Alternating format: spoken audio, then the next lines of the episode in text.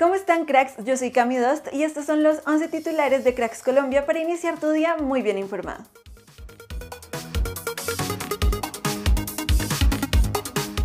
Con doblete de Diego Erazo y uno más de Andrés Gómez, Millonarios le pegó 3-0 a Fortaleza en el juego de ida de los cuartos de final de la Copa Colombia.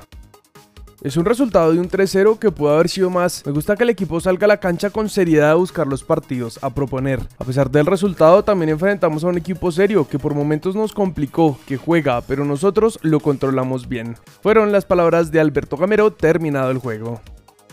En el otro partido de ayer por Copa Colombia, Medellín goleó a Tolima como visitante 3-1 con goles de Cambido, Moreno y Monsalve. El gol de local lo hizo Michael Rangel.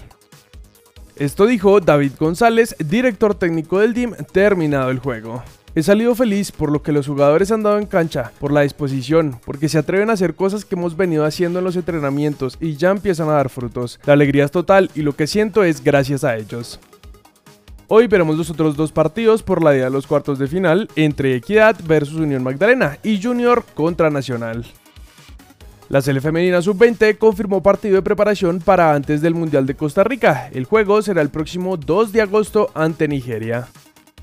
Dos de nuestros jugadores ficharon por la MLS. Nelson Quiñones dejó el Once Caldas y será nuevo jugador del Houston Dynamo, mientras que Juan David Mosquera fue oficialmente presentado como nuevo jugador del Portland Timbers.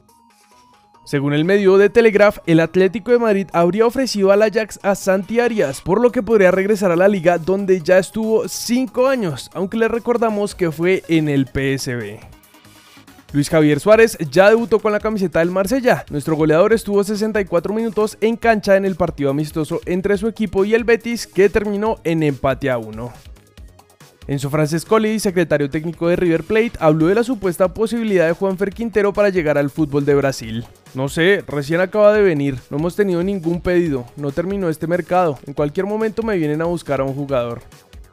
José Echeche Hernández, director técnico de Patriotas, que habría sido hospitalizado en Tunja, ha sido trasladado a Bogotá para ser sometido a una cirugía que corrija el problema cardíaco que tiene. Eso es todo en titulares. No olviden que en unas horas se publicará el segundo video del día, así que activen las notificaciones para que no se lo pierdan. Yo soy Cami Dost y nos vemos en el siguiente video.